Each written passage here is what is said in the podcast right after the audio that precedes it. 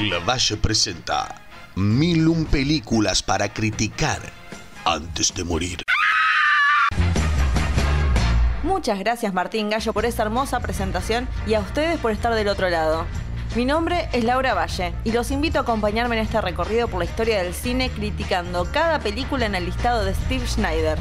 No será una tarea fácil, pero sí divertida, mientras recordamos clásicos amados por todos y tal vez, solo tal vez, descubrimos películas que se transformarán en nuestras favoritas. Acompáñenme, empecemos.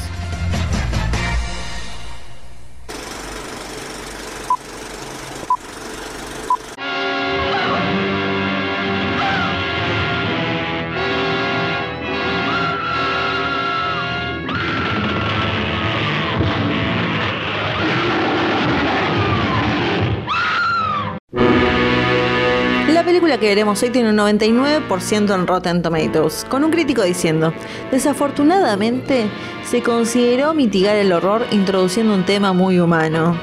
Bueno, se quiso hacer algo diferente, che. Director ambicioso lleva un equipo técnico y a una ladrona como actriz, no que es una actriz ladrona, una ladrona que usa como actriz, a una isla remota para filmar su próxima gran película. Ninguno de ellos imaginando que encontrarán al rey de los simios, mejor conocido como King Kong. Obviamente estoy hablando de King Kong, sí, ya lo dije, del año 1933, de Marian C. Cooper y Ernest B. Schudsack. Sí, así está bien. Con guion de James Ashmore, Krillman y Ruth Rose, basado en la idea de Marian C. Cooper, con las actuaciones de Faye Bray, Robert Armstrong y Bruce Cabot. Ya en los primeros minutos de película realmente me asombré, más que nada porque siempre pensé que era una película muda. Voy a ser honesta, no sabía tanto de King Kong hasta que empecé a ver esta película. Y también por el nombre de David O. Selznick, que es un productor muy reconocido. De- ya hablamos un poco de él en Lo que el viento se llevó, que se hizo después de esta película. Pero se nota que David era un hombre que tenía mucha ambición eh, y quería hacer películas grandes, quería hacer películas míticas. Bueno, en cierta medida lo consiguió. Yo siempre lo, lo asocié a Selznick con Hitchcock porque sabía, eh, ya vamos a volver a Hitchcock y hablar un poco del tema, que eh, cuando Hitchcock trabajaba para Selznick, eh, cada vez que le iba a visitar un set de filmación, de repente en ese momento eh, Hitchcock decía, uy, tenemos un problema con la cámara. Bueno, paremos todo y esperaban hasta que Selznick se fuera para seguir filmando. Y eso siempre me pareció muy interesante y muy divertido. Y siempre asocié a Selznick con ser un reverendo rompehuevo, así que Tal vez ese no sea maravilloso, ¿eh? pero yo siempre lo asocié así. Bueno, volviendo al tema. En los primeros minutos, mientras me sorprendía de que la gente hablaba y se escuchaba, también apreciaba cómo en el diálogo y en menos de 10 minutos ya se nos plantea la base de toda la historia, con un, con un director que es Carl Denham, conocido por ser intrépido y misterioso en sus filmaciones. Al día siguiente se embarca, eh, está preparándose para irse en una nueva aventura, pero necesita una actriz. Y nadie quiere conseguirla por miedo del proyecto, porque todos le dicen, no, por la otra vez que tuvimos tan problema. O sea, como en el diálogo ya nos están diciendo todo lo que es importante en la historia. El propio director también dice que no quiere una actriz, pero el público lo exige, porque quiere una historia de amor.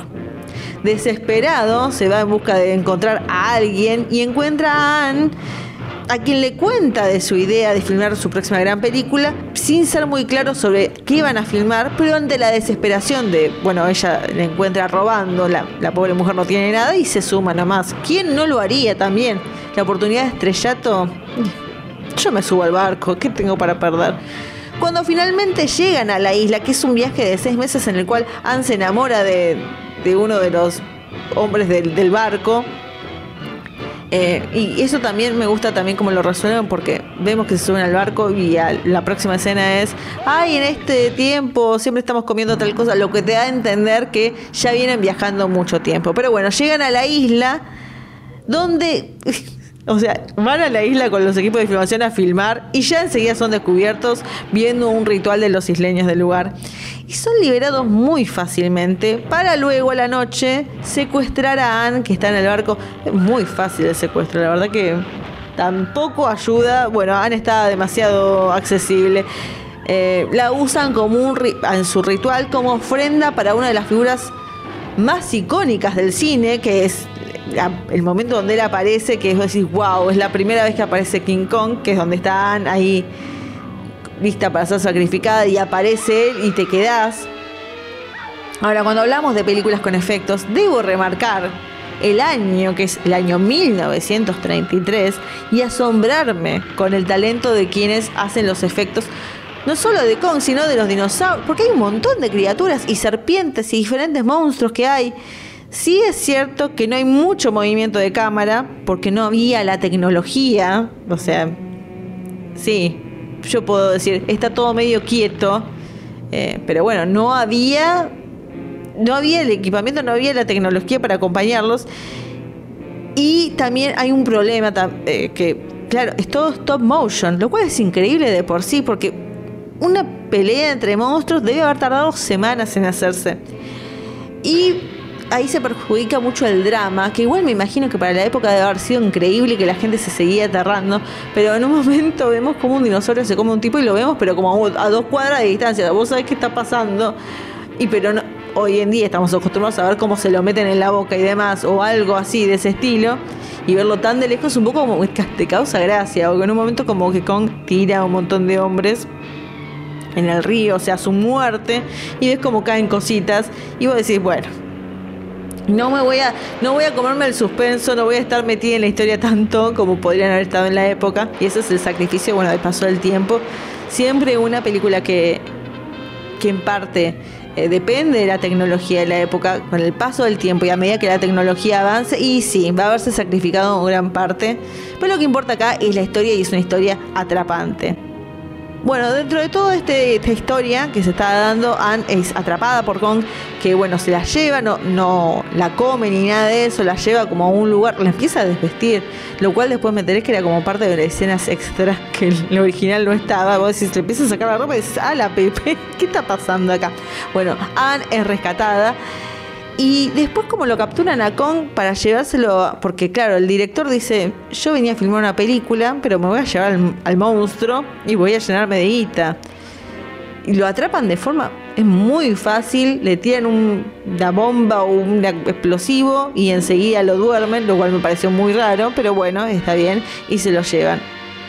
Y ahí en Nueva York, cuando, eh, o sea, nos llevan directo a la premiere de eh, la presentación de Kong, donde Carl Denham, el director, enfatiza lo que sería este a los periodistas que están por cubrir el evento, le dicen, esta es la historia de amor, la bella y la bestia.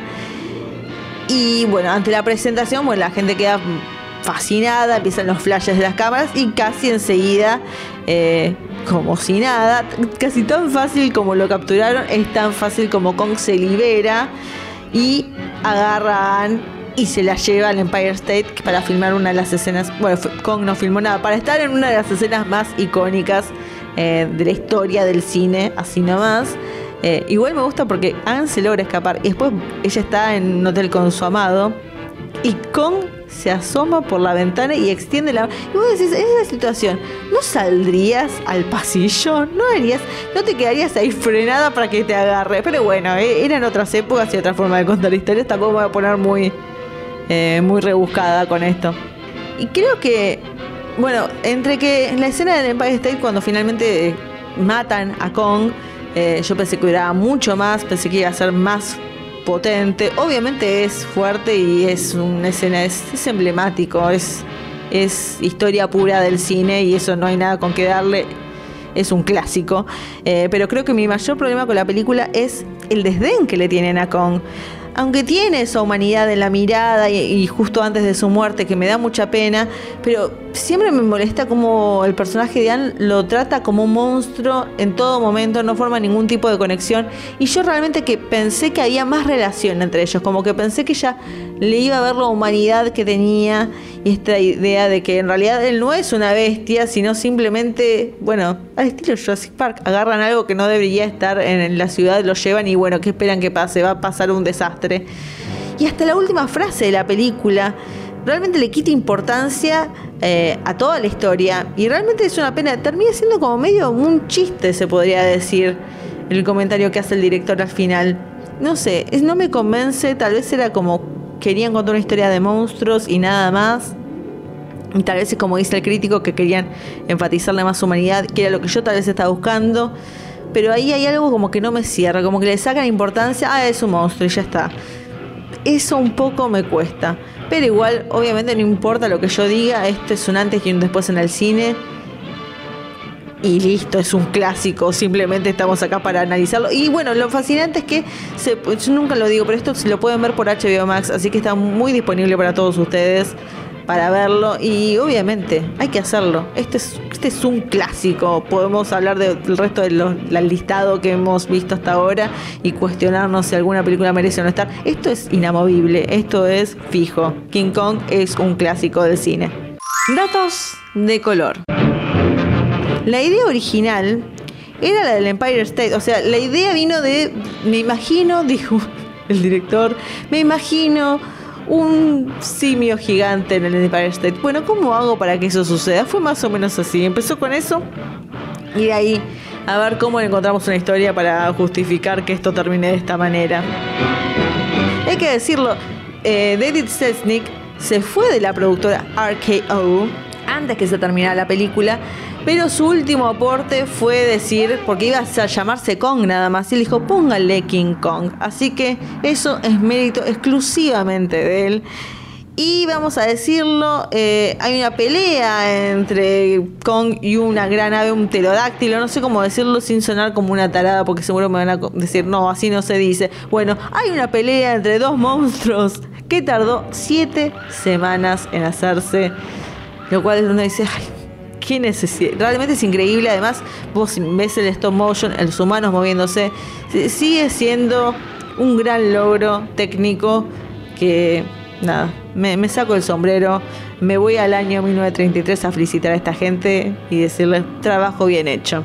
Películas para recomendar. Ahora, mucha gente asocia a Kong con una película de monstruos, porque claramente lo que todos recuerdan es el monstruo que era Kong. Que pobre, no era un monstruo, era un pobre eh, mono que quería amar y ser amado. Pero bueno, pero nadie menciona el hecho de que es una película sobre hacer películas. Es más, me puse a investigar y dije, a ver si esta es la primera película que trata de eso. Lamentablemente no fue la primera película, pero dije, ¿por qué no, en vez de recomendar una película de monstruos, que no he visto tantas, eh, y no quiero recomendarles por recomendar, no les recomiendo una película sobre hacer una película? Así que pensé en una que no tiene nada que ver con King Kong, que es Los y La Mancha del año 2002 de Keith Fulton y Luis Pepe con Terry Gilliam, Johnny Depp y Jean Rochefort. Y ustedes dicen, ¿cómo? Eh, sí, porque estos dos directores eh, fueron contratados por Terry Gilliam para filmar eh, un documental sobre él cómo hacía una película sobre Don Quijote que era el sueño de toda su vida. Ahora, todo sale mal en esta película que quería hacer Terry Gilliam a tal punto que no se hace la película y eh, la gente del documental tiene esta, esta, este documental que muestra todas las dificultades que tuvo la filmación, que me parece fascinante y es un poco más o menos de lo que va King Kong, de una película que no se pudo hacer. Eh, bueno, y el director se la rebuscó para hacer algo peor, pero bueno, a fin de cuentas es un poco, un poco tiene que ver, ¿eh? Miren qué recomendación tan loca que les traje, estoy muy contenta, la verdad, así que una linda dupla se pueden armar con esto. Y así todo terminamos con la película número 114 listado. Realmente fuimos a un clásico con todas las letras, negrita y subrayado, con el señor King Kong.